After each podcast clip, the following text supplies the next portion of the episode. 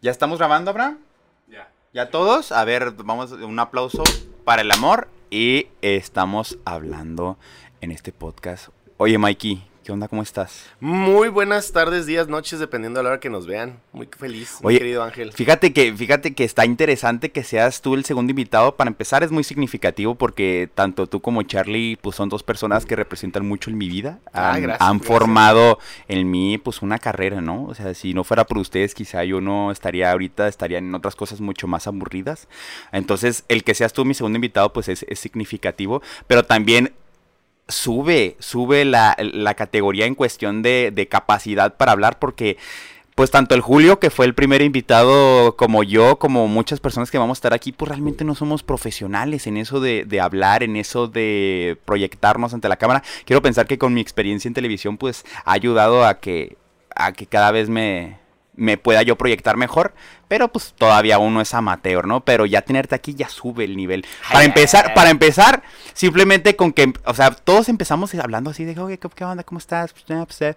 Pero tú ya, buenas tardes, buenos días, donde quiera que nos estén, considerando el Es público, que yo iba a decir buenas tardes, pero igual y no quieres que haya un contexto No, no, no, temporal, eh, entonces sería lo mejor. Buenos días y buenas noches. en el momento buenas no- madrugadas, gamers. Buenas madrugadas, Sí, gamers. Oigan, ser. para los que no sepan, porque también he de decirlo en el primer en el primer podcast que tuvimos, pues no no tuve la oportunidad de decir quién cagajos era yo, porque pues igual la gente que nos está viendo nos conoce, conoce Claro. quién eres, conoce quién soy yo, pero pues hay de ver otros que no, Uno ¿no? pensaría, ¿no? Que- Uno pensaría, creo que este, que este Stan Lee una- alguna vez dijo que para eh, la versión que sea que veas de Batman, de Spider-Man, puede ser la primera versión que veas de Spider-Man, entonces hay que darle contexto a la gente. Te lo dijo en un podcast, ¿no? Me lo dijo. contigo. No, Sí, lo- sí, eh, la neta. en la protocolo. Pero es, ese episodio se tuvo que eliminar eh, porque eh, tu- hubo ciertos derechos, hubo ciertos conflictos con Marvel. Entonces dijeron, ¿sabes qué? Bájele. Me dieron 35 mil dólares por quitarlo. Por quitarlo. Ajá, pero como soy un vividor, pues lo, lo perdí Lo todo en, juegos de azar y En el mujerzuelas. cero para este otro Eh, podcast. en el setup. Oye, ¿qué te parece? ¿Qué te parece este setup? Oye, está sorprendente, pero fíjate, antes de, de hablar del setup, A ver, es échale. que probablemente Stanley habló de más, güey. Y tu podcast fue tan bueno Sí.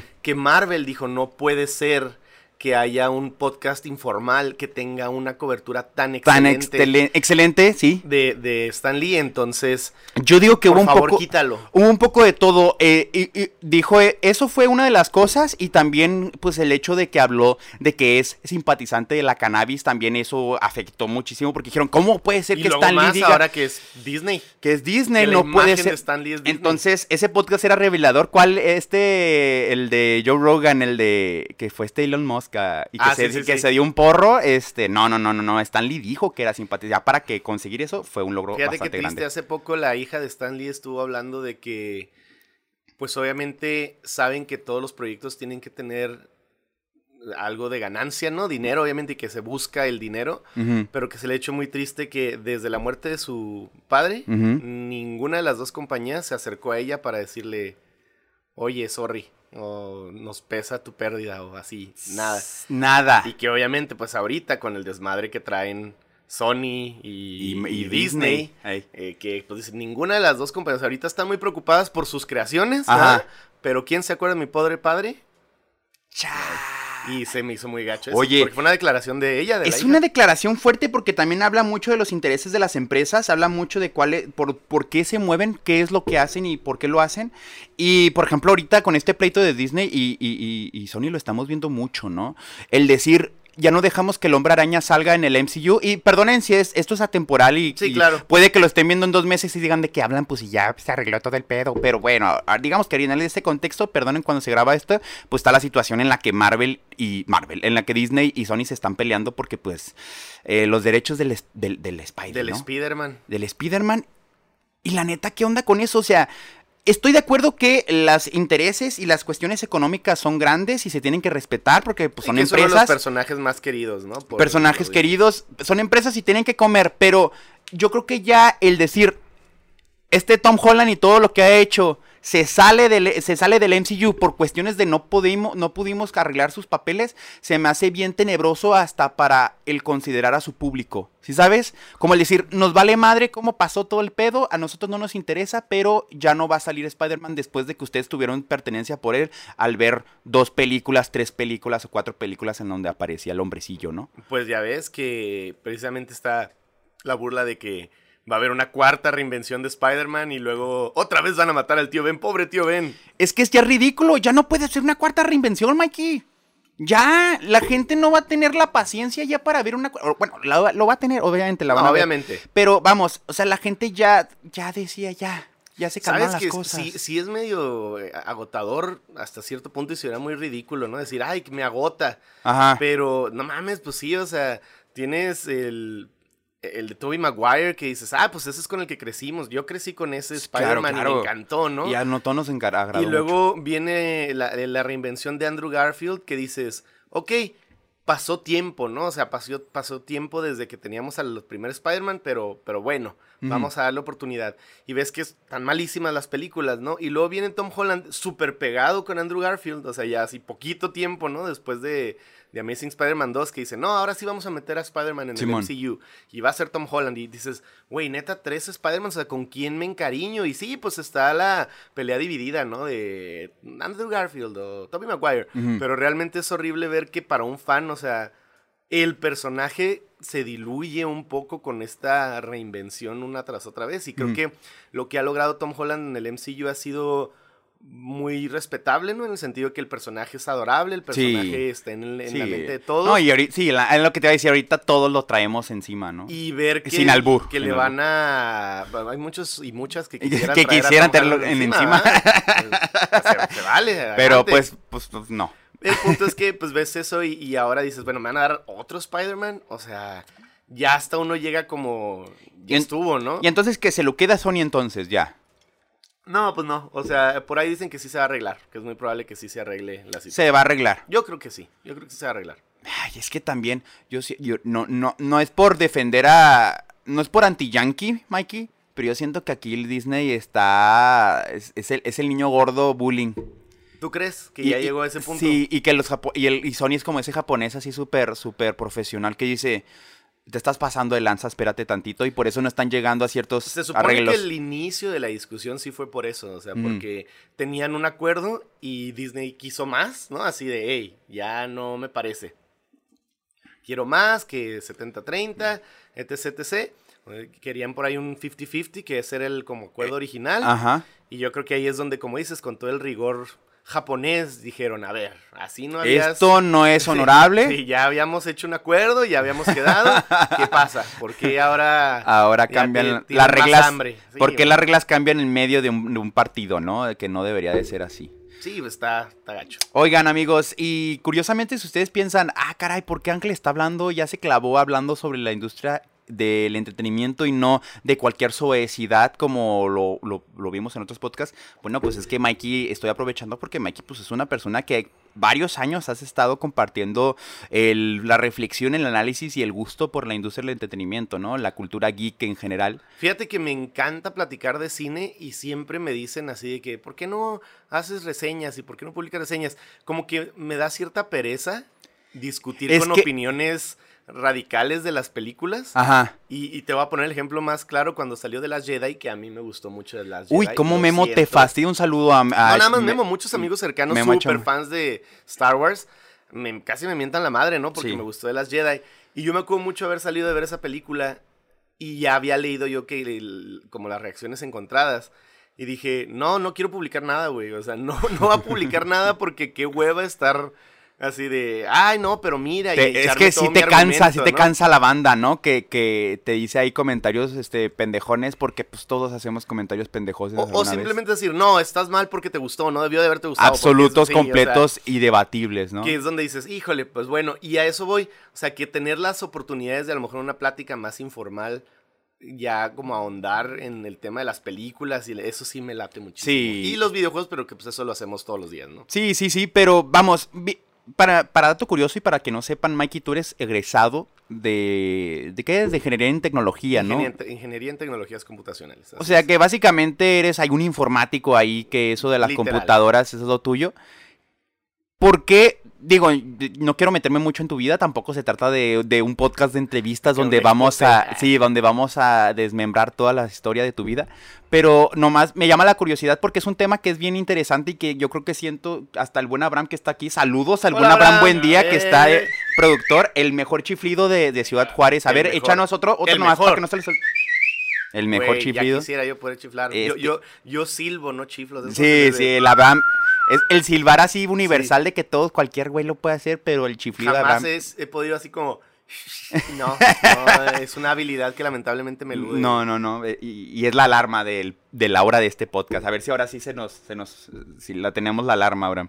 Oye, pero yo creo que a- a- Abraham y todas las personas cercanas a nuestros círculos estudiamos cierta cosa y terminamos trabajando en otros lares por X situaciones, ¿no? Pero a mí me llama mucho la atención tu, tu caso peculiar, Marky, porque pues la ingeniería, por ejemplo, aquí en Frontera, pues es muy bien premiada, ¿no? O sea, el ingeniero es bien pagado y tiene muy buenas prestaciones y una estabilidad de vida increíble.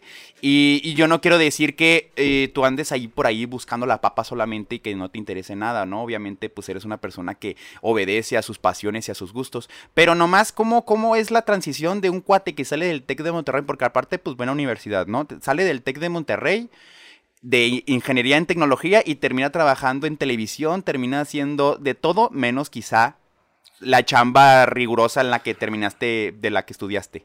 Pues mira, hay, hay muchas cosas que te podría decir ahí. Realmente la- las opiniones, ¿no? De que, ay, pues ¿qué haces en la tele? O, por ejemplo, yo que tengo tres trabajos, ¿no? Y ninguno de mis trabajos está directamente vinculado con la ingeniería en tecnologías, a pesar de que se tocan temas de... A pesar de que los hayas usado en todos tus trabajos, En ¿no? todos mis trabajos, y que haya llegado, y yo creo que ese es el punto del que quiero partir, que haya llegado como a optimizar los procesos Claro. de cada uno de los trabajos. Como buen estado, ingeniero. como buen ingeniero, exactamente. Y la neta es, es que es algo que nunca he platicado así tan abiertamente, pero bueno, ya que lo preguntas. Está, está padre. Solamente en, el- en la cabezona mágica van a escuchar a Mike La hablando neta, de esta parte de su vida. Cuando yo iba a entrar a la universidad, güey, la neta yo no tenía, yo tenía, a mí me ofrecieron una beca del 50% en, en Digipen, que es la universidad que en su momento estuvo ahí involucrada. Me imagino que consideraste estudiar en el extranjero, ¿no? Desde Sí, un principio. sí.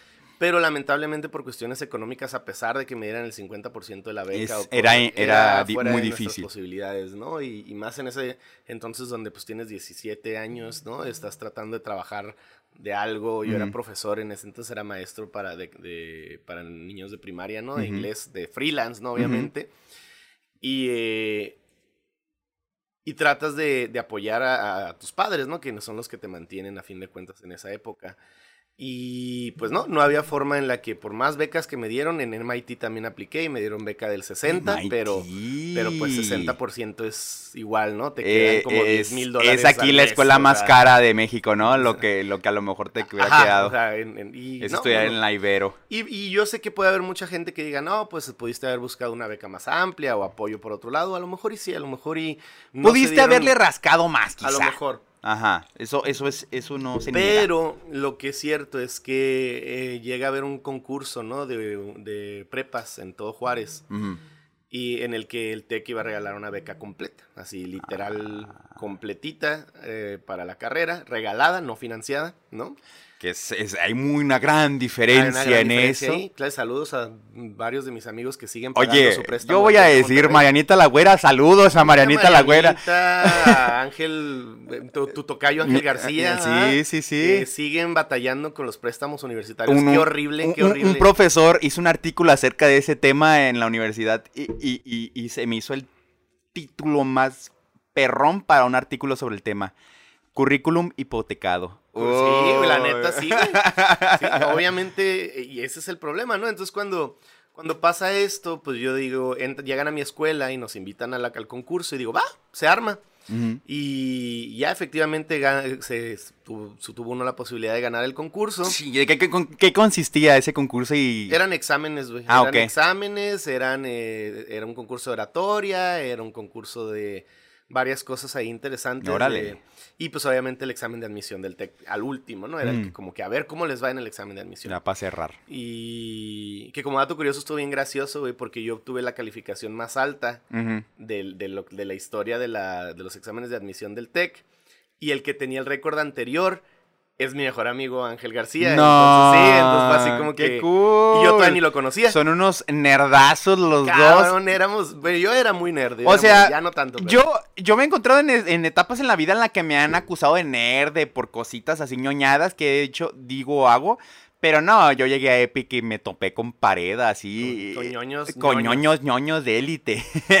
Pues haz de cuenta que me acuerdo porque la que era la jefa de carrera fue la que me comentó eso y me dice, ah, sí, y el anterior lo tenía un tal Ángel García, ¿no? Y yo, ah, órale, qué cool. Y yo lo conocía por el club de anime, entonces lo había oído mencionar, ¿no? Entonces era así como que, ah, órale, ese güey. Sí, sí, sí, sí, sí. Total, en fin, el caso es que por eso entré al TEC de Monterrey, porque tuve la oportunidad de ganarme esa beca de excelencia y mi mamá dijo, pues deberías de aprovecharlo y yo dije, pues sí. Es una buena Es universidad. una buena universidad, es aquí en, en Ciudad Juárez, ¿no? Entonces no tenía que moverme, no tenía que... Y, y lo bueno es que te tocó una, una carrera en la que no necesitabas moverte también de, porque ya ves que Bueno, ya ahorita no, ya hasta ni siquiera tienen aquí, ¿no? Para cursar. Sí, todo, te es que ese es el tema, ¿no? Te mandan a otra y yo veo mucho sufrir a, a compañeros que aquí andan este, estudiando su carrera en el TIC de, de Monterrey de aquí de Juárez porque sí, eso es una gachada que te obligan a cambiarte a, la- a los tres semestres, cuatro semestres. Pues haz de cuenta que ahí es donde estuvo lo interesante. Yo investigué varias de las carreras que había ahí en el TEC. Me llamaba la atención mucho marketing.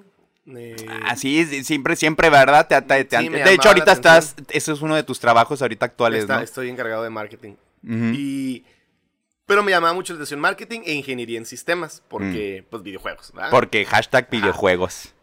Entonces, cuando ya empiezo a conocer todo, me meto a ingeniería en sistemas. Ujú. Pero al año y medio, para no hacerte la historia muy larga, entra esta ingeniería en tecnologías, que a mí me llamó muchísimo la atención porque como la vendía el TEC, es que era una carrera en la que cualquier cosa que tuvieras que hacer en una computadora, podías hacerlo. O sea, si, te- ya, si- si gran. aga- si agarrabas un, un trabajo de diseñador gráfico, tenías estudio de diseño. De animación, llevé clases de animación. De economía, llevé pues, Excel O sea, avanzado. y todo en eso, ¿no? computadora. De programación, sabía programar, Ajá. ¿no? De, o sea, todo lo que... Todo lo que necesitabas hacer en una computadora, diseño, economía, programación, todo lo llevabas, hasta protección de datos, o sea, lo que es eh, seguridad informática, y celulares, o sea, llevábamos también así como para manejar datos en celulares y todo. Entonces era una carrera que prometía muchísimo. Lamentablemente, pues digamos que no, la carrera no cumplió con esas expectativas a nivel técnico taller, digamos No, así, pero sí fue una carrera que enriqueció mucho y más cuando tuve la, la oportunidad de estudiar en el extranjero, que las clases ahí pues fueron muy pragmáticas, ¿no? Muy, muy prácticas, muy de, muy de campo, Ujú. y pues ahí llevé estudios de fotografía, estudios de, de todo esto, ¿no? De, Sí, de marketing, el de- famoso periodismo. el famoso comercial que de Coca-Cola que hiciste, ¿no? El- Ah, el comercial de Coca-Cola que tengo ahí sí, que ese fue una de las, de las pruebas de, de una clase de fotografía. Así es. Ah, oye, y luego qué tal, digo, ya, no- para no salirnos tanto del tema, pero qué tal esa, esa experiencia de andar en las Europas este, estudiando. Sabes que mm, igual podría pasarme y hasta se burlan mucho de que siempre tengo Una historia. una historia de, de cuando estuve allá en, en Europa y no es para nada payasada ni pretensionismo ni mucho menos. Al contrario, me siento increíblemente afortunado y bendecido por haber tenido la oportunidad de estar En el estudiando en el extranjero. Un beso a mi madre que hizo un esfuerzo increíble en lo que yo trabajaba allá y buscaba lo que fuera, ¿no? Para ganar algo de dinero. No tenías, no te daban este dinero en la, no, la universidad, no te mandaba dinero. No, no, de, de Tú te la tuviste no. que O sea, rifar toda. la universidad, ¿sabes cómo? O sí, sea, no pero, tenía yo que pagar la pero el hospedaje, alimentación. No, no, no, nada. de su madre. Entonces, eh, fue, y fue la- el momento en el que el euro y en, allí en España se puso muy, llegaron al 49% de desempleo en Madrid. es, que, es que he tenido temporadas muy, Sí. muy malas España. es que- en el- pero me la pasé increíble. Y, y yo creo que el mayor logro, el mayor aprendizaje que, ten- que tuve yo en ese viaje, por eso te digo, no quiero hacerte la historia muy larga, pero siempre escuchas a, a- a tus mayores, ¿no? A, a tus papás, a tus abuelos, a tus tíos, a gente importante, ¿no? Diciendo que cómo viajar es como lo más enriquecedor que puedes tener, ¿no? Que porque Sí. expande tus horizontes. Y para mí como niño tecnológico, pues Ajá. esa frase de expande tus horizontes significaba absolutamente nada, ¿no? O ¿qué, chingados voy a expandir mis horizontes? O sea, en esa época, no, pues tengo Encarta, o sea, puedo ver el desierto del Sahara y, Uf, sí, y ya, ¿cuál es el claro, problema, no? O sea, o la Torre Eiffel, lo puedo leer Escuche, todo. escucho a monjes tibetanos cantar, o Ajá, sea. o sea, y más ahora con la tecnología, ¿no? O sea, que tienes que en Spotify buscas monjes tibetanos, ¿no? En YouTube buscas este, filosofía oriental, o Y sea, ya. y aprendes y Claro. Ves y puedes darte un tour virtual por, por el Campo Marte o por la Torre Eiffel, ¿no? Claro. O ver a las pirámides de, de- de Egipto, ¿no? Entonces yo decía, pues expandir tus horizontes, o sea, a lo mejor es para otra generación, ¿no? Donde Sí. no tenían todo este acceso. Ajá. Y, y- y lo digo porque no nada más estuve en España, tuve la oportunidad de dar la vuelta a Inglaterra, que que es- Irlanda, que es, Alemania. es un must, ¿no? Cualquiera que vaya a estudiar en el extranjero Eh, tiene que darse una vuelta La por- verdad es que sí, Claro. y quedarse el tiempo que puedan. O Ajá. sea, yo no me traje ni un souvenir, me traje un llavero de la Torre Eiffel de 50 céntimos de euro, Ujú. y eso porque quería el cliché, ¿no? Pero todo lo gasté en comida y experiencias, o sea, Sí. y me bajaba mis tours de, en, en el iPhone 3G, que en esa época era lo que Uf. acaba de salir.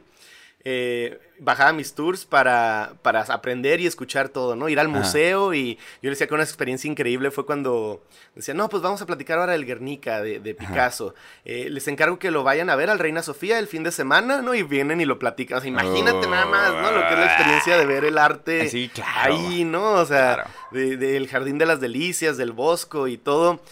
Y maravillarte del arte de primera mano. Pero bueno, me derivo, ¿no? Recapitulando. Recapitulo. Yo creo que cuando te das cuenta que expandir tus horizontes habla de la gente, o sea, de la experiencia que tienes, del shock cultural de convivir con, con- con gente que es tan diferente a ti, eh, filosóficamente, ideológicamente, existencialmente, si lo quieres llamar de alguna manera, yo creo que eso es lo que te da el putazo de Sí. humildad y de decir, güey, no todo es como en mi rancho, güey. No. Güey, la gente no toda es así, o sea, güey, hay Claro. más lugares allá afuera donde quizá tú que te sientes desconectado o que no hayas tu lugar, o sea, hay mucha gente que es diferente a, a tu entorno Claro. a tu entorno inmediato. Y yo creo que eso no hay experiencia virtual o juego de computadora que te permita entender hasta que lo vives, ¿no? Que expandir tus horizontes significa abrir tu mente a que tú no eres el centro, sino Ajá. hay todo alrededor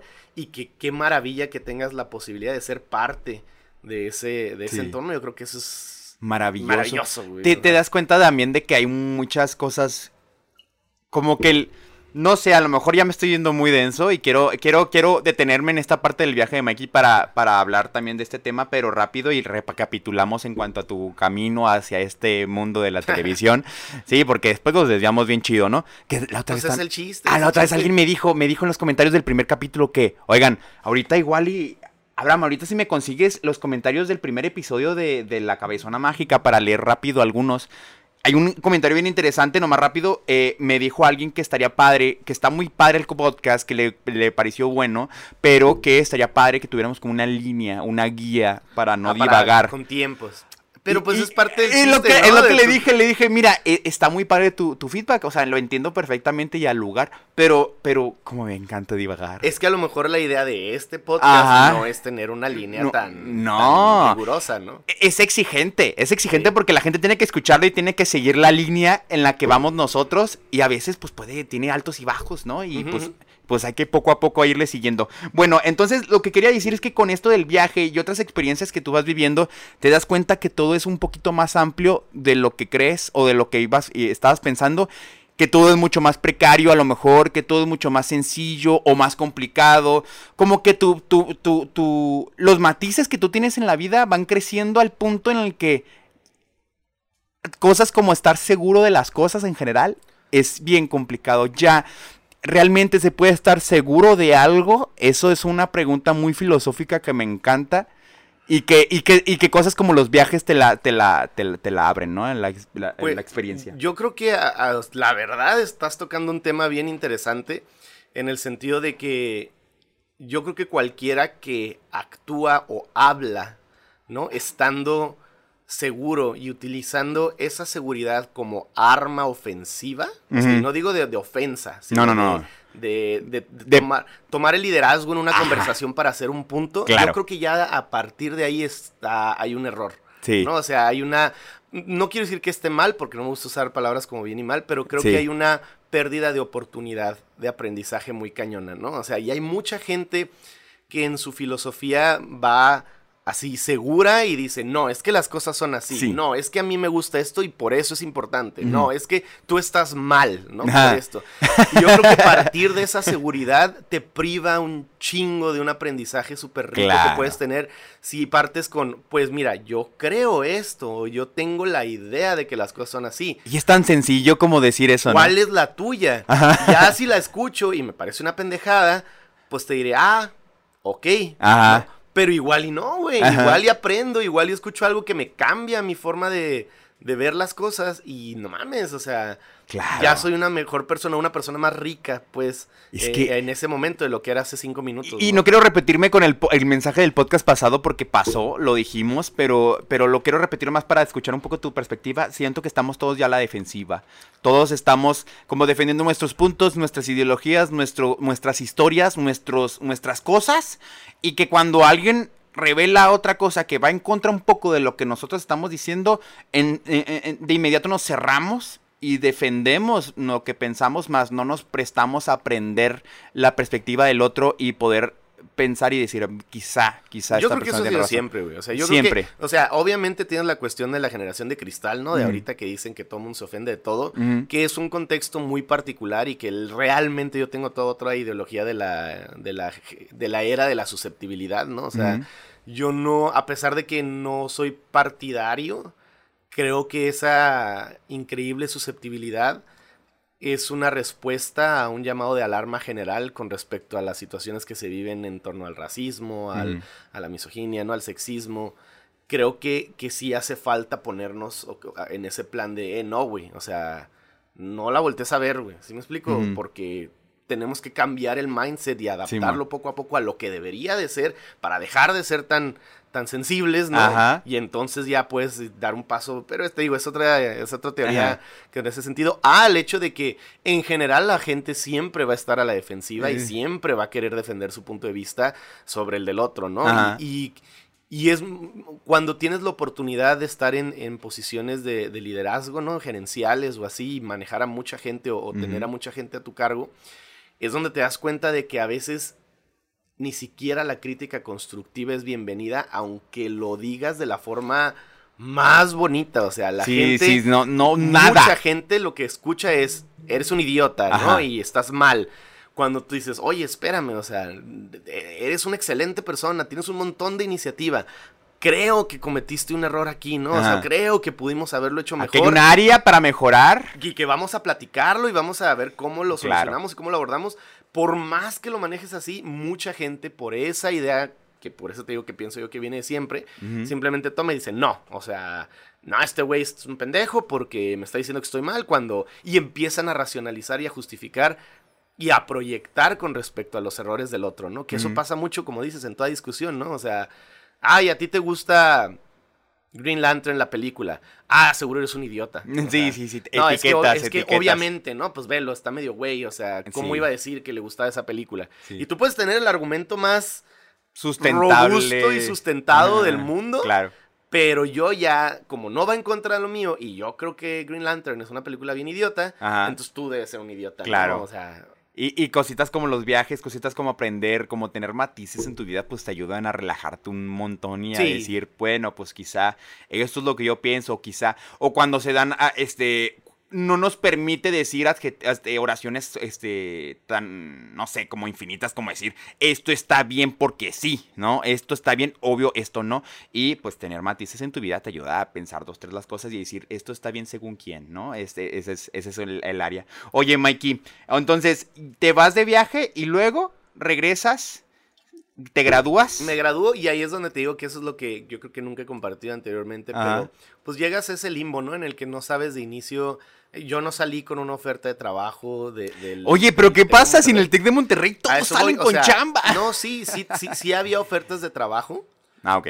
Pero no salí con una oferta de trabajo que me llamara la Mm. atención con respecto a lo que yo quería hacer. Y ahí ¿no? hay un punto clave, no se trata de nomás chambear por chambear. Hay necesidad, sí, hay cosas que hacer, pero también pues hay que estructurar un poco tu plan de carrera y de vida para poder llevarlo donde tú quieres. La verdad es que sí, y, y deja tú el plan de, de vida a largo plazo, sino el darte cuenta de, bueno, ahora que logré esto, ¿no? Que es graduarme, que tengo oferta en Maquila 1, Maquila 2 y Maquila 3, ¿no? O sea, que no quiero trabajar en una maquila o no creo que sea lo que, lo que quiera hacer, eh, pues ¿qué voy a hacer? ¿No? Entonces yo en ese entonces ya estaba trabajando como profesor de universidad eh, en capacitación y cursos de regularización y, y es ahí donde entra ese conflicto de pues ahorita voy a, este trabajo me está pagando bien, estoy tratando de, de sacarle lo mejor que puedo y entra como ese periodo de, de búsqueda, ¿no? De estar analizando a ver qué quería, qué, qué- a dónde quería ir o cómo lo quería lograr.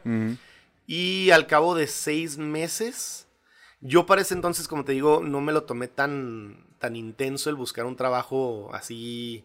Si no me gustaba, pues no lo iba, Mm. no lo iba a hacer. Claro. ¿no? O sea, iba a seguir haciendo lo que estaba haciendo porque tenía los trabajos que ya tenía y aparte me estaban agarrando para muchas eh, convenciones y eventos como conductor aquí de Ciudad Juárez. Sí. Entonces, pues eso me divertía muchísimo. Oye, pero ¿desde cuándo ya te, ya, ya- o sea, pero espérate, ¿desde cuándo ya la gente dijo Mikey tiene la capacidad Está, de ser está bien conductor? loco, güey. El asunto era que en el TEC de Monterrey eh, yo formé parte del club de anime.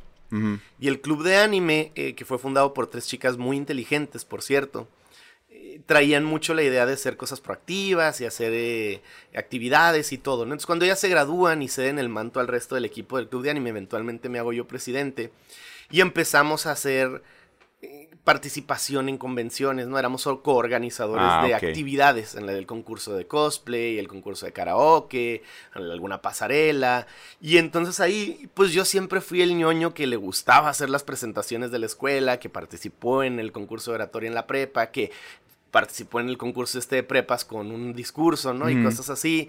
Entonces yo siempre el que hablaba, ¿no? Entonces me, me empezaron a invitar, a, no, empezaron a invitarnos como coorganizadores a estos eventos y pues yo era el que presentaba el concurso de disfraces, yo era el que presentaba O sea, desde allá andabas tú agarrando micrófonos micrófono y, y, haciendo ahí, y yéndote a la platicando con la gente y todo, ¿no? Entonces, Sin, sin realmente nunca buscarlo, ¿no? Ni se- o sea, nunca figuraste tú diciendo, igual y esto me puede llevar a una carrera no, no, entre las nada. cámaras, ¿no? No, Era, era una cuestión de que a mí me gustaba mucho por el anime. ¿sabes? Como si por, por el club y por Ajá. lograr todo lo que estábamos logrando, ¿no? Ajá.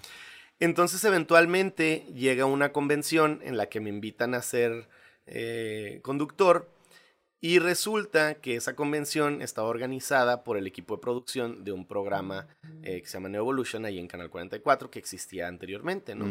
Entonces, pues prácticamente así me la juegan. Oye, te invitamos a conducir el evento porque era como tu prueba para, para ver si nos gustabas o no para el proyecto que tenemos ahorita, que es el programa. ¿Y cómo la ves? ¿Te- ¿Cómo la Vix o carnal? Y yo, pues sí, la verdad es que a mí siempre la actuación me ha gustado mucho y mi sueño frustrado es ser actor, ¿no? O sea, actor. nunca lo he perseguido activamente. Nunca lo lamentablemente. rascado realmente No, tanto. No lo, he- no lo he rascado tanto, pero pues cuando me ofrece trabajar en la tele como conductor en un espacio limitado de media hora, una vez a la semana, dije, pues esto queda perfecto con, con mi Se- resto de se moldea, ¿no? se moldea. Y así es como empecé a, a- a conducir en, en la televisión. Y posteriormente a los seis meses conozco a Charlie. Charlie ya le habían hablado de mí y él ya me había visto y me invita a participar con él en el primer proyecto que tuvimos juntos, que fue Click, que es un, fue un programa de tecnología. Y de igual manera, al año de Click eh, empezamos con otro proyecto que fue Zona Gamer. Zona Gamer. Y, y a los dos años de eso, sea, Fue Zona cuando- Gamer duró dos años solo hasta que... hasta que nos invitan a formar a Epic Network, ¿no? Mira. Que fue una invitación igual de que afortunadamente vea una persona del extranjero que vino a echarle un vistazo a los proyectos, de todo lo que vio, lo que le llamó más la atención fue Click, por la idea de que fuera de tecnología, de la forma en la que estaba producida, lo bonito que se veía, ¿no? Que pues ahí era la, la maestría del buen Charlie en la cámara y un servidor en el contenido. Y, y fue donde dicen, quiero más de esto, quiero que hagan más de esto, pueden hacerlo. Y es donde la directiva del canal nos llama y nos dice, háganse una cadena entera, ¿no? De, de contenido así. Y es como nace la barra de Epic Network. Y en este punto en el que tú te manchas completamente los medios de comunicación, te envuelve el tema de la conducción y el en el que hacer televisivo, es cuando tú dices, pues igual y cálmala un poquito la, la, la carrera, mi, mi formación como ingeniero que digo, de todos modos ya lo platicábamos, o sea, de todos modos siempre buscas tú con tu formación impactar en el trabajo en el que estés, ¿no? Y realmente pues es ese conocimiento de tecnología lo que nos permitió que Click fuera lo que fue, ¿no? Lo que fue. O sea, que, que, fuera un programa que hablaba de temas que yo entendía y que me llamaban mucho, mucho la atención, que a lo mejor y la gente no estaba todavía tan empapada. Y yo recuerdo mucho una discusión que tuve, y fue una discusión amable, ¿no? Que tuve con Charlie, Ajá. en el sentido de que había un tema sobre levitación cuántica, ¿no? Que yo quería meter en el programa y decía, es que está bien intenso, güey, de levitación y, y Charlie cuántica. te dijo, Mikey, cálmate un sí, chingo. Me dijo, a ver, güey, sí, pero a ver tu texto, ¿no? Y ya había yo escrito el texto. Y, y súper complicado. Dice, sí, me dice, no mames, güey, no entiendo ni madre, güey. Y, y, me señaló un, dice, es que aquí, güey, ponle que está flotando el, el, el objeto, ¿no? Ajá. Y yo le decía, güey, es que no está flotando, güey. O sea, técnicamente la descripción es que está fijo cuánticamente en sus ejes, ¿no? Y, o sea, y, y, y, en ese momento Charlie dijo, cállate los hocico. Cállate los hocico, güey. y está flotando. La gente no sabe qué chingados es estar fijo en sus ejes cuánticamente, güey. Muchas gracias al señor Abraham gracias, que señor Abraham. está aquí este, al pendiente. Es un héroe sin capa y yo lo quiero mucho. Yo, yo también, Sí. ni lo conozco mucho, pero Oye, también ya lo quiero. El Borras anda ahí haciendo cotorreo, Y- maldito perro. Y le dije a Charlie, pues le pongo flotar, ¿no? O sea, y durante mucho tiempo la discusión, y como te digo, no era una discusión conflictiva, sino una discusión muy amable, era de bájale tres rayitas a- al pedo, güey, porque la gente no va a entender ni madre y tienes que entender que es un programa que aunque es de tecnología y de innovación y de ciencia, Sí. eh, pues es un programa que está dirigido para un público general, ¿no? Entonces... ¿Y cómo, y co- y cómo has manejado ese tema? Este, porque i- igual y pues yo lo puedo vivir un poquito desde, porque pues ahí somos colegas, somos compañeros de trabajo, Mikey, pero en el sentido de tratar de visualizar la visión que tienes de un contenido que sea fru- fructífero para el espectador, o sea, tú hablarles de tecnología, de anime, de videojuegos, de lo que sea, con un nivel en donde no tratas como idiota al público, no, para pero, nada. pero que a la vez te tienes que, que, que- que, este, formar y alinear en, un, en, un, en, un, en, un- en una máxima que te dice que, pues, oye, también tienes que calmarte un chingo y no tienes que, tienes que considerar el mayor público posible. ¿Cómo manejaste esos temas de decir, tengo que entregarle esto a un público sin tratarlos como idiotas, pero a la vez este, tratando de hacerlo más este, eh, familiar? Y yo creo que esa es una pregunta muy válida y en particular la forma en la que la, la- la propones, ¿no? De no tratar a la gente como idiotas. Yo jamás, jamás partí desde esa premisa.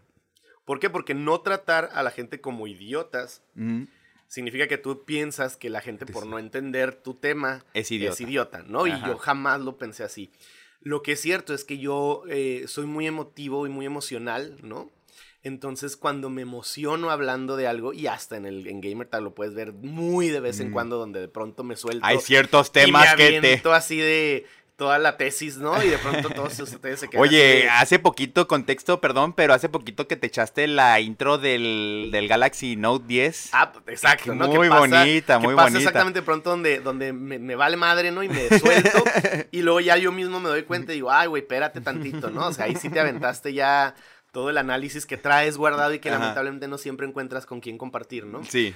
Pero yo creo que precisamente ese es el punto, que partes desde, en mi, en mi experiencia personal, partes desde un punto donde te emociona un chingo compartir eso, Mm. partiendo de que no lo saben porque no tienen por qué saberlo, ¿no? Claro. Porque no han estado inmersos en ese, empapados en ese tema como tú. Y es donde dices, güey, qué chingón. Y el reto es ese, que es partir con esa emoción y decir, a ver, güey, te lo voy a explicar partiendo de la idea de que tú no tienes por qué saber nada. Claro. ¿no? Entonces no te voy a saltar cuatro o cinco escalones y hablar de términos súper tecnológicos o técnicos que no te van a decir nada y que no te van a permitir emocionarte como yo estoy emocionado, porque Claro. esa es la tarea, ¿no? Esa es la tarea. es emocionarte a ti de un tema que me apasiona a mí, del que tú no necesitas saber nada. Y si te fijas, partes lo mismo desde los videojuegos y del anime en particular. ¿no? Claro. Que hay mucha gente que no entiende el anime o que no le gusta el anime o que no le gusta porque no se ha dado el, el tiempo de O porque se ha dejado influenciar por mala publicidad. Por mala publicidad, malas, malos representantes. Oye, ¿no? que, que- Malos- Mario, Mario representa- Oye, porque tú crees que, digo, eh, eh, también variando, ¿no? Y, y viéndonos por otros lados, pero es que qué mame tan, tan apestoso, literalmente, el tema de que los otakus no se bañan. O sea, ese es un, es un resquicio, es un pequeño elemento que habla mucho de esa publicidad muy ignorante, ¿no? Quizá. O tú dirías que está bien justificado el, pues sí, esta acusación que se le hace a la comunidad otaku. Yo creo que ay, es un rollo ahí es, por muchos lados, ¿no? Es que puede ser un análisis interesante o puede ser una discusión muy pendeja. Sí, yo creo que realmente, o sea, que la gente, cualquier lugar aglomerado de gente en el calor que va a haber y con una afición, deja tú el anime con una afición, o sea, mm va a haber de todo, ¿no? Hay gente que huele feo en todos lados.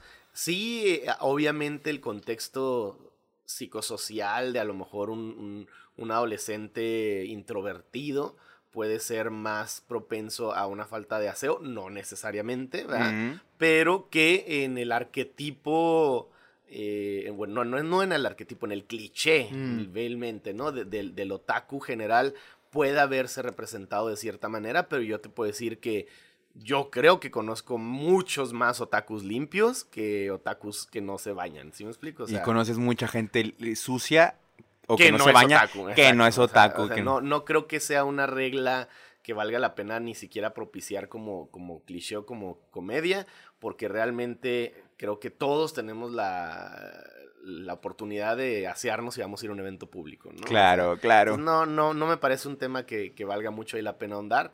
Pero lo que es cierto es que, como te digo, es un tema que sí, lamentablemente, mucha gente no entiende o le saca de onda, ¿no? El anime. Y pues la tecnología, a pesar de que está permeada en todos los ámbitos de nuestra sociedad, la mayoría de la gente no se toma el tiempo de entenderla porque, pues, no hace falta. Claro, claro. Oye, Mikey, yo te veo triste, Mikey. Te veo taciturno. No. Te veo. Estoy muy contento. Es que yo me enteré de algo que, no sé si ah, quiere, no sé si me, permitas, no me sé si me permitas exponerlo aquí ante vas a ordeñar mi desgracia. Sí, voy a ordeñar pues tu desgracia porque esto parte también para hablar de otras situaciones, Mikey. Es, algo necesario que se tiene que analizar en una plática bizantina, Mikey. Resulta y resalta que tú ayer estabas siendo tú, ¿no? Eh, como solo tú sabes hacerlo. Y eh, pues nada, tenías ahí una pues mochila. Pues nada. tío, tenías ahí una mochila con tu laptop y tu tablet. Que también, pues, o sea, pues, también qué chida que andabas cargando una tablet y una laptop. Pero que es fortunio porque te diste cuenta que en algún punto de, tu, de alguno de los puntos en los que estuviste moviéndote el día de ayer, este, ya no estaba tu laptop ni tu tablet en tu coche. Sí, me robaron mi laptop y mi tablet y mis cables y mis adaptadores. Pero, con o sea, fue toda la mochila, ¿no? Y con todo lo que contenía. Sí, y es que está bien curioso, fíjate. Ah, ahorita que dices mi tablet y mi laptop, ¿no? Cargo con las dos juntas, primero porque mi tablet es una cosa de 10 pulgadas y mi laptop es una cosa de 10, pulgadas. Es, una, Surface Go, era muy chiquita. Y la mochila que cargaba es muy pequeñita, es una tipo bolsa de mensajero chiquita eh, Attack on Titan, gran serie, por cierto. Oye, gran serie, sí, no Oye, entonces ya no voy a ver esa mochilita en, Güey, eso es lo más triste, güey. esa mochila me ha acompañado a todos lados, a Los eh, Ángeles, a Guadalajara. Déjame decirle que esa, esa mochilita era la indicadora en la que yo sabía si Mikey estaba o no estaba en la oficina.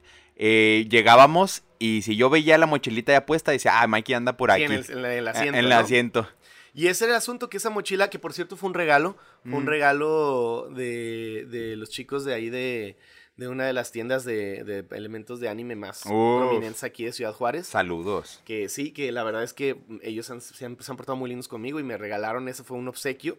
Y la he usado para todo, güey. ¿Por mm. qué? Porque era muy práctica por su tamaño, ¿no? Entonces, por GamerTag y por otros proyectos, yo uso simultáneamente la tablet y la laptop. O sea, no me llevo nada más una porque siempre digo, bueno, si hace falta, saco la tablet, ¿no? La conecto y cosas así. Entonces, por eso cargo con las dos cosas. Pero es una mochila que te juro que yo creo que es de este tamaño, o sea, 1.5 veces tu... Chiquita, cafecita bonita. Cafecita. Y el día de ayer que salí del trabajo, dije, bueno, eh, me habló un amigo, vamos a festejar tu cumpleaños, ¿verdad? Uf. Gran, gran, por cierto, gran fiesta. Gran fiesta, Muchas gracias a todos los que asistieron. Y me habla mi, amigo Constantin, saludos. Saludos, que seguramente después Vámonos ya, vámonos ya. Y le dije, pues sí, ahí paso por ti, nos vamos, ¿no? Voy por él, pasamos a cenar rápidamente a una tienda de hamburguesas, una hamburguesería. Y en la media horita que estuvimos ahí es donde muy probablemente, digo muy probablemente porque obviamente no tengo certeza al 100%, pero muy probablemente hayan usurpado mi, mi mochila, del, mochila. del carro. Hijo. Y estuvo muy triste, ¿no? Porque pues realmente son herramientas de trabajo que costaron su dinero y que Claro. fuera de la, la pérdida económica, pues es el, la, la impotencia, ¿no? Y la incapacidad de poder hacer nada. Me decía un amigo, oye, pues pon tu denuncia previas. Y yo, ¿qué van a hacer en previas con una denuncia de una Oye, y, que- con y una que, laptop y- robada, y ¿no? que no, no es la primera vez que te pasa que te roban así cosas de tecnología que pues costosonas y que no, te una duelen, se ¿no? metieron a mi casa. Se eh, te también fui 20 minutos a cenar a la esquina de mi casa. 20 minutos, 20 no minutos. exageras. No, no estoy exagerando. Y cuando regresé, se habían metido a mi casa y se llevaron dos mochilas. Una mochila que era la mochila de la que entonces era mi novia, que traía su laptop, con la que ya tenía menos de tres meses. Híjole, eso. Y sí, horrible. Y era una gaming laptop aparte, era una laptop muy bonita. Y a mí agarraron una mochila mía que era grandecita, de TARDIS, de Doctor Who, ¿no? Sí. que traía dentro unos audífonos de Turtle Beach que había comprado hace y me habían regalado hace poco. Y lo único que se llevaron fue mis PlayStations. Mi PlayStation 3. Oye, qué curioso ese robo, ¿no? PlayStation 4. Estuvo muy mi específico. PS Vita, y cuatro juegos de Play 4. Ni siquiera todos. No, todos los Uncharted y el Last of Us. Qué curioso, qué curioso. Estuvo súper raro. Y luego también la otra vez nos tocó su- conocer también tu, tu tragedia de un celular, ¿no? Que también se te lo... Ah, mi, sí, mi Galaxy Note 8 que llevaba seis meses con él.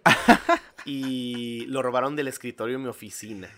Oye, Mikey, qué, qué, qué terrible, qué terrible. Y luego lo peor es que dijeras, pues soy una persona súper descuidada, que le vale madre sus cosas, pero soy súper metódico, güey. O sea, realmente cuido un chingo mis cosas y que, que me lo roben así en, de adentro de mi oficina. O sea, es como que también es lo más curioso porque todas las veces han sido cosas bien particulares, güey. O sea, bien extrañas, ¿no? Esa vez que se metieron a mi casa a robar los, los PlayStations, justo del otro lado de la barra, o sea, así a dos pasos, Ah. estaba mi, mi Alienware Alpha, ¿no? Mi gaming PC, que es chiquita y también es muy robable. Ajá. y esa no, no se la se llevaron, llevaron. ¿no? La No, tele. La tele. Bueno, la tele igual y requiere más esfuerzo, ¿no? Más- Sí, es que de plano seguramente eran unos ladrones que no tenían como mucha experiencia y tampoco no, No, tenían y el mucho hoyo tiempo. con el- rompieron el vidrio de la puerta y la abrieron, ¿no? Y el hoyo de, de la, de la puerta era, o sea, una muñeca donde no cabe ni mi mano, güey. O sea, es como era un chavito. Ah, era un chavito. Un chavito como unos 15 años, yo creo. Digo, igual, conjeturas de detective Mikey, ¿no? Pero- Claro, eh, detective Mikey. Pero, sí, yo creo que era una persona muy joven, ¿no? Que, ahí se robó vos esas cosas, ¿no? Qué tragedia, Mikey. Y, y lo del carro, también ahora lo de mi laptop y, la tablet. Güey, o sea, no está forzada la, la- puerta, no rompieron el, el vidrio. O sea, siempre cierro mi carro, siempre checo dos veces, güey. Y yo recuerdo haber checado, entonces, a menos que me haya atontado en ese momento así o que se me haya distraído y no haya cerrado aparte el carro esa única vez, Mm. Con, con- congenió ahí, con, con- comulgó con el hecho de que pasara la persona que vio. Ah, y te decía, o sea, mi, mi mochila ni siquiera estaba expuesta, estaba Mm. en la cajuela. Sí. Pero hace poco había yo quitado una- un pedazo de plástico con forma así de, de Mr. Fusion de Back to the Future, pero un plástico, güey. Es como así. Super X. Super X, que lo tenía, era mi cargador USB. ¿no? Entonces lo desconecté porque ya no servía y lo eché para atrás. Entonces lo más cagado, güey, es que probablemente el, Ese maldito el objeto. ladrón, o sea, pasó, vio esa madre en el asiento de atrás, le llamó la atención, abrió la puerta y estaba abierta, güey, o sea, y se la llevó y, y vio- bajó la, la- los- El asiento. para ver la cajuela Y se y encontró, se encontró la mochila, el loot. la mochila y se la llevó. Y se la llevó. Está, está- o sea, está rarísimo, ¿estás de acuerdo? Son un montón de cosas que tienen que haber ahí conectado Sí, para que claro. haya pasado así. Dices, güey. Mal. ¿Sabes qué es lo peor, güey? Me siento súper culpable porque el día anterior estaba filosofando en mi casa y dije, ¿y si vendo mi laptop y mi tablet y me compro nada más una laptop nueva? Sí, igual y si ya las debería de vender, sí. dije, igual y... Órale. Órale, güey. ¿Cuál vender? La ley, la ley de Murphy nos indica, Mikey, que si las cosas van a salir mal, van a salir mal de la peor forma. Que de hecho esa es una concepción errónea, ¿eh? Pues, pero... pues, La ley de Murphy indica que si algo ha de pasar, pasará. ¿no? O sea, si algo ha de pasar, va a pasar.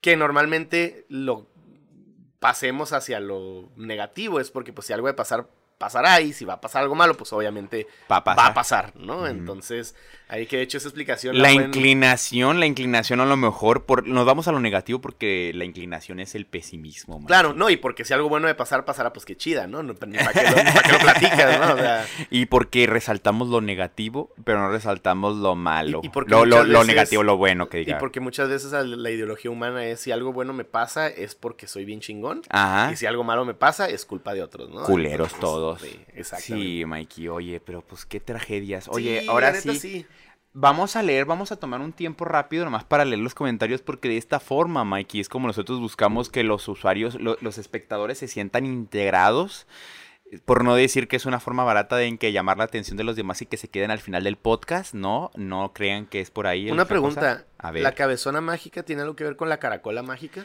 Por supuesto que sí. Yo, yo lo dije en el primer episodio, pero lo repito nomás, es una lluvia de ideas, Mikey. Empezó con la hora mágica, que como sabrás, pues es esta hora en la que se pueden tomar fotos y videos muy bonitas.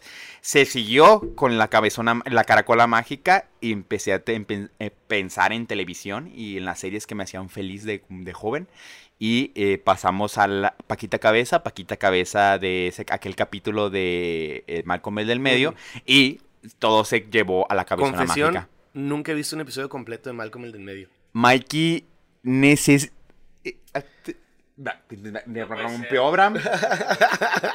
¿Qué está pasando? No, Abraham? de hecho tengo una amiga, un besote para Giselle, que hace poquito, eh, eh, es, ella trabaja en un hospital y resulta que en sus horas de trabajo pasan Malcolm el del medio. Claro, porque todavía tele. sigue Ajá. pasando Malcolm. Y me decía, güey, Claro. es que Malcolm el del medio es lo mejor. Y yo le decía, nunca he visto un episodio completo de Malcolm el del medio. Deberías de ver Malcolm el del medio, es lo mejor. Así que tal vez le eche un vistazo. Ahorita Mikey. estoy viendo The Office, güey, no había visto The Office y ya la voy a terminar. Ah, bueno, estás ahí, tu backlog está ahí siendo trabajado. está trabajado, sí, sí, sí. Oye, Malcolm, el- es que llevaba un ritmo muy bien, Abraham. O sea, te juro que llevaba un ritmo bien y Mikey me rompió.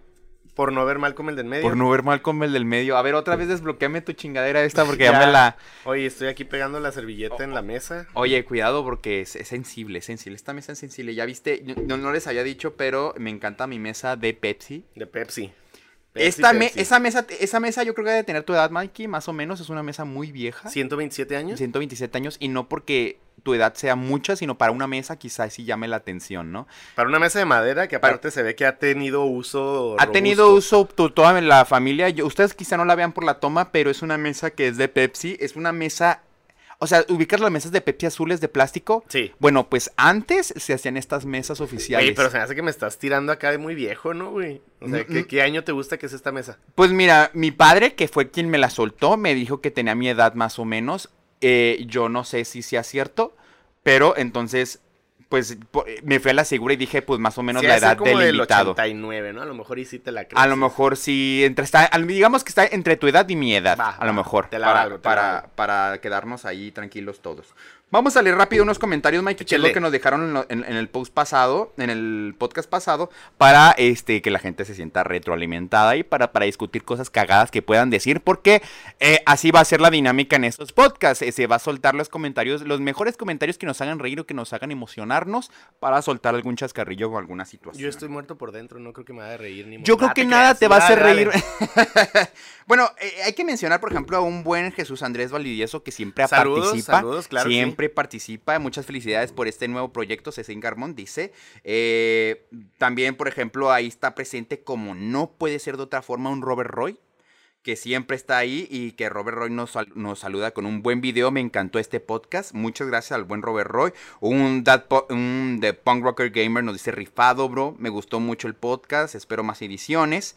Y Luis, Luis Alberto López nos dice, gran podcast, banda, chingón. De hecho, de que el hecho de que estoy estudiando para ser profesor de inglés y mucho de que haya aprendido se debe a los videojuegos y la necesidad de consumir todo tipo de información sin fronteras. Totalmente de acuerdo. Así es. Totalmente de acuerdo. Yo no puedo, o sea, obviamente tuve la fortuna y bendición de que mi mamá es, pues, intérprete, ¿verdad? Bilingüe y todo. Maestra de inglés. Maestra de inglés también De durante toda. mucha parte de su vida y ella obviamente fomentó el aprendizaje de inglés en mí. Así pero yo es. te puedo decir que el mayor, la mayor oportunidad de práctica que tuve fue en las caricaturas de. Fox, ¿no? Aquí que tenemos las, la, la oportunidad de recibir contenido de Estados Unidos. Así es. Y los videojuegos. o y sea, los videos, es que yo creo que es la, la, la constante. como fan de los RPGs, la cantidad de lectura Que que, tuviste haces que en aventarte.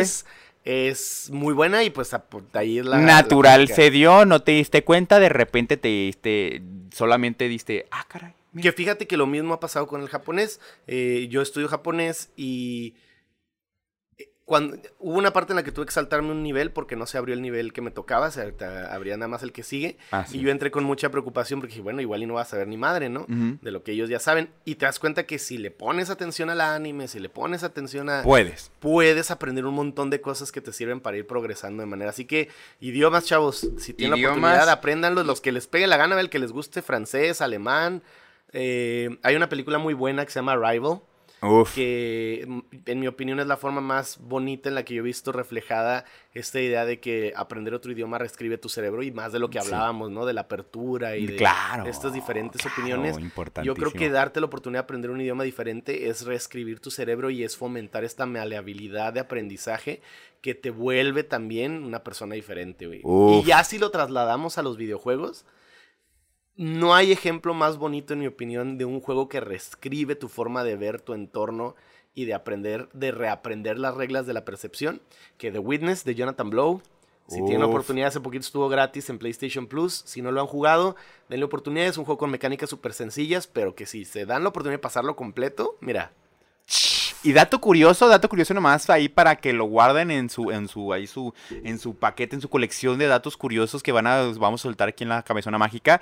Eh, eh, la primer plática que tuve contigo, Mikey, así intensa sobre videojuegos, o la primera, así, la primer plática que tuvimos más allá de saludarnos y decirnos, hola, ¿qué tal? Yo soy Ángel, tú eres Mikey, es The Witness de. Sí, fue Ah, la primera plática, fue en la época en la que ¿No salió. fue la de. ¿No fue la de No Man's Sky? Se hace que fue primero la de No Man's. Sky y luego la de The Witness. Yo recuerdo mucho la de The Witness, La de- es sí, la que, tengo muy Witness a mí presente. ah, como dices, a mí me rompió, güey. Sí. O sea, la neta es un juego otra vez cuya premisa inicial es súper básica, o sea, es llenar laberintos, güey. Así literal, como si fueran de una revista, así. Tal cual. laberintos. Pero todo lo que se deriva de eso y la forma en la que reescribe tu cabeza, güey, qué Güey. excelente y qué bella forma de, de utilizar el medio para una meta, ¿no? O sea, y, y un metajuego Ajá. mucho mayor que solamente el, como dices, el entretenimiento, ¿no? O, el- Sí. o la diversión. Diversión, que ¿no? también hay que hablar después de la diferencia de diversión y entretenimiento, que también ahí hay algo. Y que pues también el, el- eso, eso apela mucho a la forma en la que consumimos contenido. Sí, que mucha gente, por ejemplo, dice, es que Jonathan Blow, de- de- o sea, Braid y The Witness, nada que ver, me quedo con Mm. Braid. Güey, Braid es una idea muy buena, pero la... Lo, lo magistral que es la implementación de, de The Witness, eh, mis respetos. Que, que es que también eh, está bien cañón porque con The Witness se fue súper súper más allá, se quiso poner muy intenso el genio que es Jonathan Blow. Como por ejemplo lo podría haber sido, este, a lo mejor hace poquito hablábamos de un Tarantino con Había una vez en Hollywood, donde... Gran película. Que, que gran, película. de Tarantino y se la dejó caer, pero eh, sí está esta situación en la que si alguien no tiene, no tiene idea de cuál es el contexto detrás de la película o la forma en la que lo quiso aprovechar Tarantino en la historia, pues se pierde de una, de una profundidad en cuanto a su obra, ¿no? Sí, Impresionante. Sí, yo creo que ahí son las dos ramas, ¿no? Que es algo parecido a lo que pasa con Roma, y yo hice las, las analogías ahí en varias ocasiones contigo. Yo creo que, obviamente, aparte de, de Roma ser un retrato de México y, y en, en esa época en particular y cómo todo funcionaba, pero no, eh, o sea, mostrar una técnica cinematográfica innegablemente bella, ¿no? En la película que es lo que, los dos lados de la moneda, ¿no? Claro. O sea, si, si empatizas con el contexto histórico, le encuentras mucho valor. Si eres sensible lo suficiente para analizar la belleza de sus tomas, de su dirección, le encuentras otro valor. Y simplemente si, si, si logras conjuntar todo eso con una visión un poco más abierta y sensible, pues le encuentras como la maravilla de película que es, Sí. ¿no? La obra de arte que es. Yo creo que lo mismo pasa en una pequeña, menor medida eh, con, con Once Upon a Time in Hollywood, con Nace una vez en Hollywood, porque el contexto histórico es muy importante para encontrarle ese plus. Ajá. Pero aún así yo creo que la madurez directoral de Tarantino y la calidad eh, cinematográfica del filme es innegable. o sea, Oye, es muy buena. Igual no me quería este, clavar mucho con, con Había una vez en Hollywood, pero es que hay una parte en la que me conmovió mucho, en la que no spoilers y igual y tampoco es una película tan spoileable. Bueno, pues quizá al La final. trama no- Ajá. eh. Ah, Sí, pero el punto es que hay una situación muy específica que me gustó mucho, que es cuando eh, el cuate le dice, el- este DiCaprio le dice a, a Brad Pitt, le dice, no vas a poder trabajar aquí por esta, esta persona y recuerda que tú y esta persona no tienen una relación este, estable, ¿no? Entonces ya cuando Brad Pitt está cha- chambeando ahí en la casa de DiCaprio, que está, quién sabe qué, y se acuerda de lo que le dijo Brad Pitt, entonces hace una rememoranza súper orgánica de qué es lo que pasó, que es cuando se da ahí un tiro con, con Bruce. Con Bruce Lee. Eh, y al final termina toda esa historia y regresa y dice, ah, sí, cierto. Está bien chingona porque esa es la narrativa que ha manejado Tarantino Sí, en sí, todas sí. sus películas y que, sin embargo, en esta ocasión, precisamente con la virtud que tiene Tarantino de enriquecer y de generar esta personalidad robusta para Mm. sus personajes, ¿no? O sea, yo creo que, que colinda perfecto con la idea de plasmar esta viñeta temporal de Hollywood de, de finales de los 60. ¿no? Sí. Yo creo que me encanta el personaje de Brad Pitt. Yo creo que es uno de los más ricos, ¿no? De, de la, de la película y la forma en la que te muestran este valemadrismo. A mí, por ejemplo, yo creo que la, la escena que lo define como personaje es la de su casa, ¿no? Cuando él llega a su casa y te das cuenta de cómo vive, de cómo trata al perro, de cuáles son sus prioridades y cuáles son sus, sus mayores intereses. Yo creo que ahí es donde te das cuenta que de, de cómo va a funcionar ese personaje y cómo lo ejecutan a lo largo de toda la película. Es impecable, güey. Impecable, oye, maravilloso el cine de Tarantino. Está Tarantino de vuelta, Mikey. Sí, Está Tarantino y... Su película más madura, pienso yo. Más madura y más. Es que su ejecución me parece increíble, güey. o sea, Sí. Es, es- es dejarse de preocupar por ciertos placeres de la audiencia y simplemente hacer lo que un director de arte, digámoslo así, Ajá. hace, que es mandar su mensaje, ¿no? Un director, un director, en toda la expresión de la palabra, yo le decía hace poquito a Abraham o a, o a Frida, no me acuerdo, pero sí le decía la capacidad que tiene Tarantino para entretener y para hacer lo que se le dé su chingada gana, ¿no? O sea, sí, sí. eh, volverse un, eh, volverse un autor donde él hace lo que se le antoja, pero a la vez presentar un producto comercial que puede encantar a las masas. Que yo creo que otra vez este es de sus productos realmente menos comercial para la audiencia fuera del, de lo que le llaman la chaqueta hollywoodense, ¿no? O sea, del público, Gran, gran de nombre. Hollywood, que, que sabe de la historia de Hollywood, que sabe quién es Sharon Tate, que sabe qué pasó con los Polanski, que sabe qué pasó con, con los Manson, ¿no? Ajá. La familia Manson. Entonces, yo creo que fuera de eso, pues sí, a lo mejor y aliena al público Ujú. el que no tenga ese contexto. Pero precisamente esa alienación es la que se me hace muy valiente y muy impetuosa de su parte Sí. y admirable en el sentido de que qué chingón que hizo la película que él quería, como él quería, con el mensaje que él quería y el what if, ¿no? De todas estas situaciones y que hayamos algunos allá afuera, no mejores que otros, pero que tengamos la, la, la sensibilidad para, para apreciarlo, ¿no? Sí. Porque a mí me habló la película y no, no personalmente porque yo no viví en Claro. Estados Unidos de los 70, sino Ajá. como obra, o sea, como Sí. obra de arte, para mí fue así de, órale, qué chingona, me y de, gusta. Y de los mejores cánidos, ¿no? De mejores perros que hemos visto en el cine, yo creo que se ha vuelto el, el perro que maneja este, este Brad Pitt, el, el- esta Pitbull. Uf, gran, gran personaje también. Forma muy, muy, muy adorable.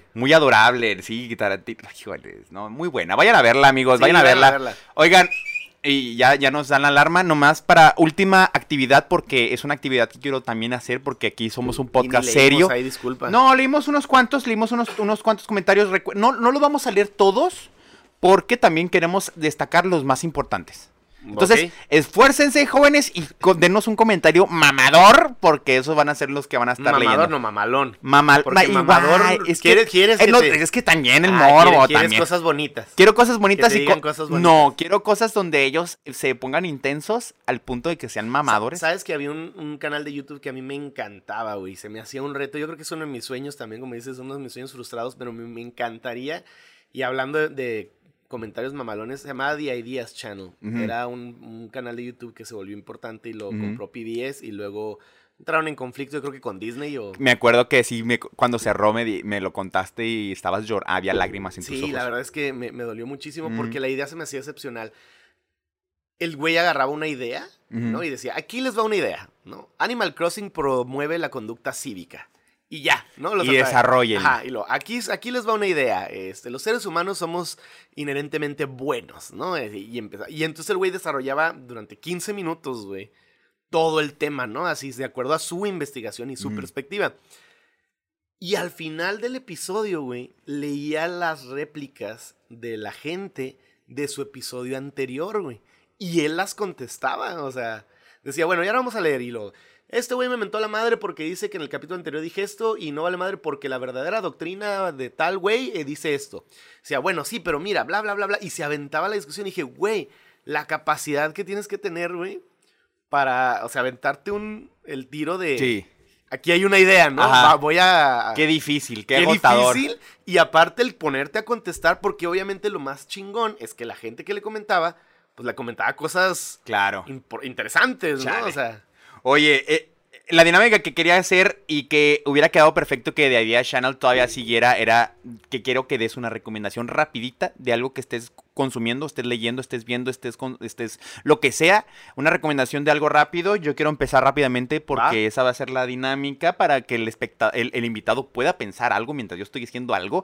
Quiero recomendarles The Voice, esta, esta serie, esta serie de Amazon Prime está genial. Y como buen chairo que soy, eh, y como no tan fan del mundo de Marvel, me encantan las lecturas que se le pueden hacer a este. Y, y, luego medio anti-yankee me han acusado de ser. Entonces imagínate, The Voice fue una serie. Fue una serie muy bonita para mí. Véanla. Este, sí, pues tienen que pagar su, suscripción de Amazon Prime. Pero si, si se meten, si se meten y le ponen el mes gratis. El mes gratis. Se la fletan y lo y sabes que hay muy buenas series ahorita en Amazon Prime. Yo eh, lo pagué hace poco para disfrutar de todo este contenido y obviamente pues es una cuenta familiar, ¿no? La compartimos ahí mi familia y yo. Sí.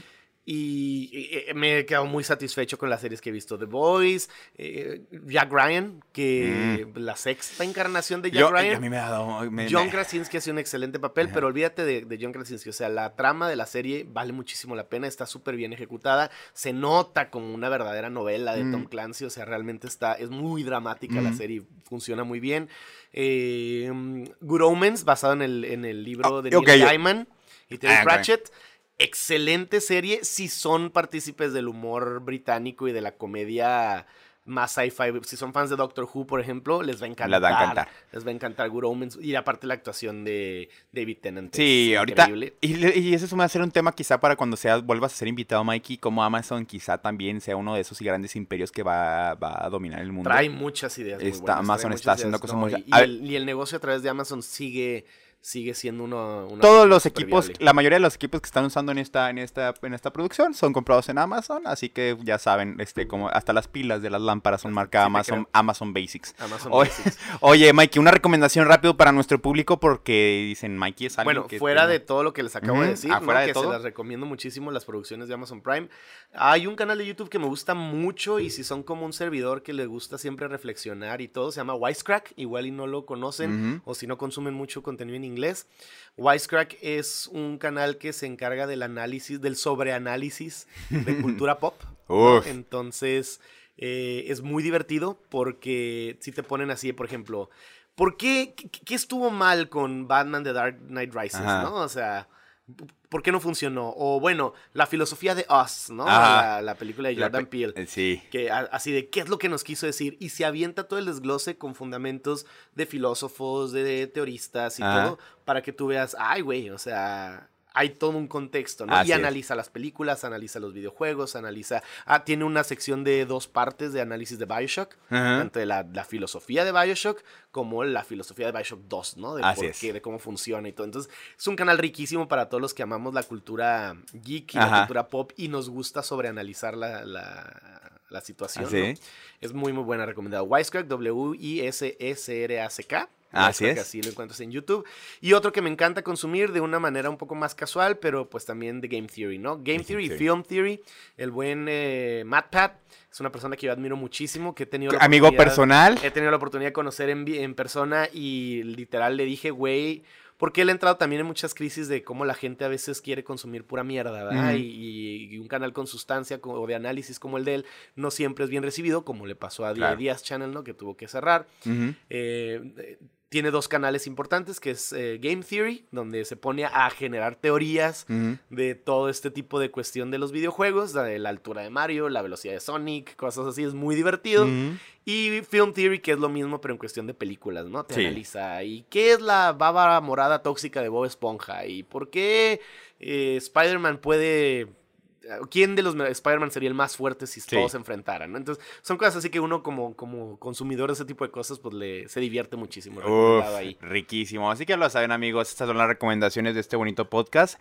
Terminamos, Mikey. Eh, seguramente quiero que vuelvas. Seguramente, si, si nos das la oportunidad, tienes que volver sé a que algún no soy punto. la persona más graciosa, ¿No? eh, mi conversación es más seriezona, si lo quieres ver así, seguramente tendrás invitados que, que hagan reír mucho más a la gente, pero igual si quieres platicar, Es aquí que, es que cada persona tiene sus, sus pros y sus contras, tienen sus virtudes y sus colores, entonces que, eh, eh, eh, le, le toca al espectador saborear la textura de cada uno de los invitados y yo te, te agradezco mucho, Mikey, tú sabes que eres de las personas con las que más agra- me agrada platicar, Gracias, tanto así que te- tanto así que tenemos un pod, aparte otro podcast en el que la- Todos los las domingos Talks platicamos ahí intensamente. de la, de la industria de los videojuegos y seguramente también estaremos aquí teniendo pronto al buen Charlie que, Seguramente. que, que también es parte acá de, de por qué todo esto existe. Pero pues muchas gracias Mikey por, Gracias por ti. aparecerte acá, eh, te- se te agradece mucho y pues muchas gracias al buen Abraham que estuvo en los ¡Eh! controles, el la buena Abraham y nos vemos hasta la próxima. Hasta la próxima, Es- gracias. Mikey Borrell en todo. todos lados. Bye bye. Mikey Borrell te encuentra en todos lados y, y a mí Ángel Garmón en todos lados. Hasta luego amigos, bye. Los- Hasta luego. hasta luego, los quiero mucho. Oye, Abraham, ¿y luego qué? ¿Qué? ¿No? ¿Cómo estás? Y luego.